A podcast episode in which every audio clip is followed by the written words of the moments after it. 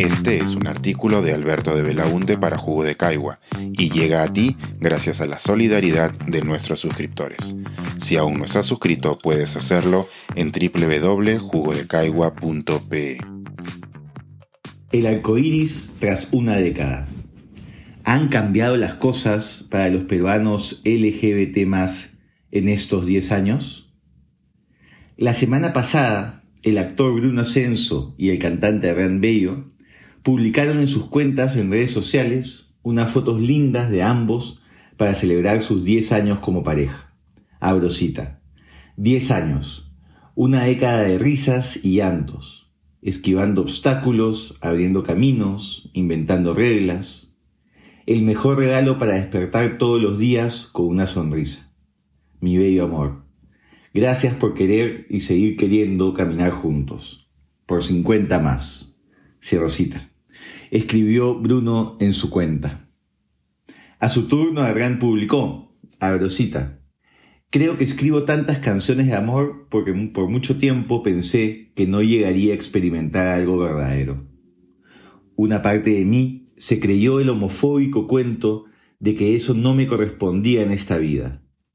Ahora que van diez años de subidas y bajadas, ataques de risa y de lágrimas, sueños ganados y perdidos, mudanzas, gatos y miles de experiencias más junto a mi mejor amigo y compañero de vida, pienso, no existe algo más verdadero que esto.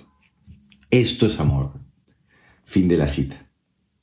El año pasado, a raíz del matrimonio de mis amigos Beto y Francisco, escribí un artículo para Jugo de Caigua, donde señalaba que el matrimonio de mis amigos, así como mi propio matrimonio, o cualquier matrimonio del mismo sexo, abrosita, no constituyen solo una fiesta inolvidable, son también el futuro improbable ganándole al pasado que parecía invencible.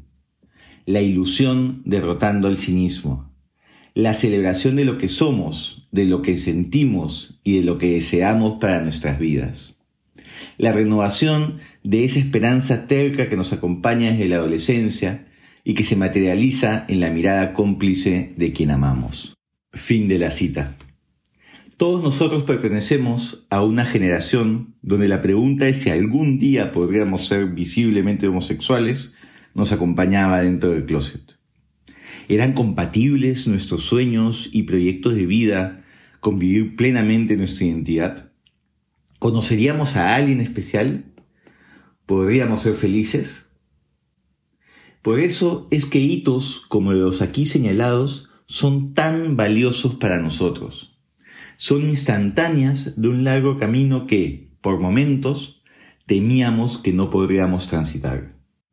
Luego de ponerles el respectivo corazón, me quedé pensando que publicaciones como las de Bruno y Adrián habrían sido improbables hace diez años y que hoy no sorprenden a casi nadie. A veces, la falta de avances significativos en la legislación, como la ley de matrimonio igualitario o la ley de identidad de género, nos hace pensar que estamos estancados hace décadas y que todo sigue igual. ¿Es eso así? Usando la efeméride de mis amigos, haré una rápida comparación de cómo eran las cosas en 2013 y cómo son ahora en 2023. Hace 10 años, la Marcha del Orgullo de Lima tenía, siendo optimistas, un cuarto del tamaño que tiene la marcha hoy. Y solo habían marchas del orgullo en la capital, Arequipa, Iquitos, Trujillo, Piura y Tacna. Seis ciudades en total. Hoy ese número se ha más que cuadruplicado.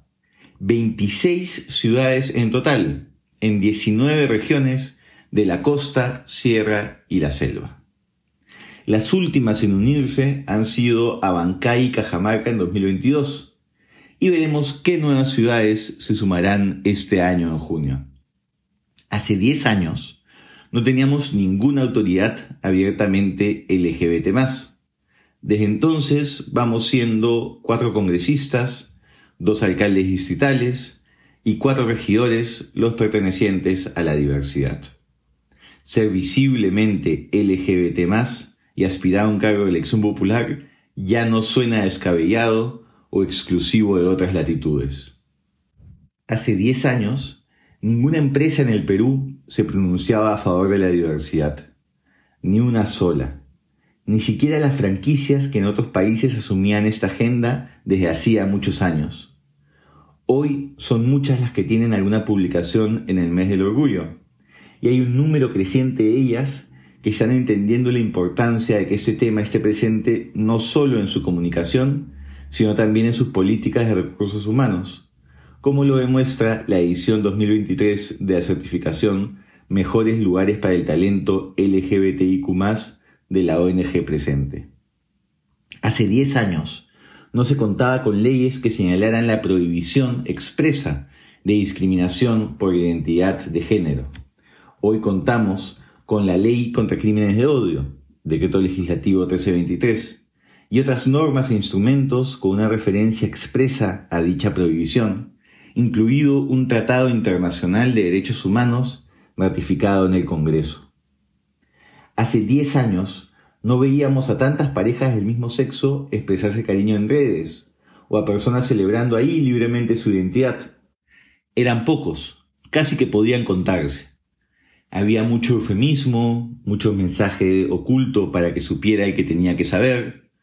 Hoy el arco iris brilla orgulloso en la mayoría de los espacios de socialización de Internet.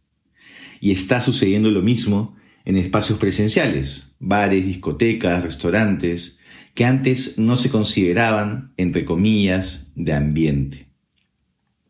Hace 10 años, los ultraconservadores estaban tranquilos en sus casas Diez años después, se organizan para crear molinos de viento y se movilizan con marchas y pancartas mentirosas en los puentes de la vía expresa.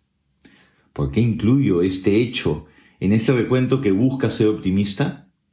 Porque hace diez años no tenían necesidad de protestar y manifestarse, pues sus ideas eran el status quo sólido en las mentes y los corazones de la gente. Hoy saben que las cosas están cambiando a varios niveles.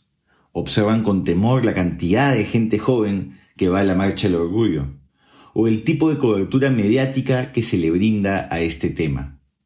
Tienen hoy el poder político, pero saben que están perdiendo la batalla por el sentido común en la mente y los corazones de las personas. Y tienen miedo porque saben que irremediablemente eso llevará a un futuro de mayor inclusión y respeto. Es importante señalar que estos y otros avances no impactan a todos por igual.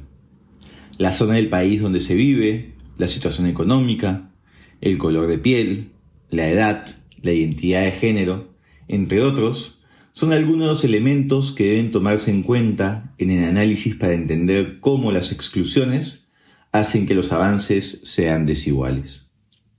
Y también se debe señalar lo evidente, no todos son avances.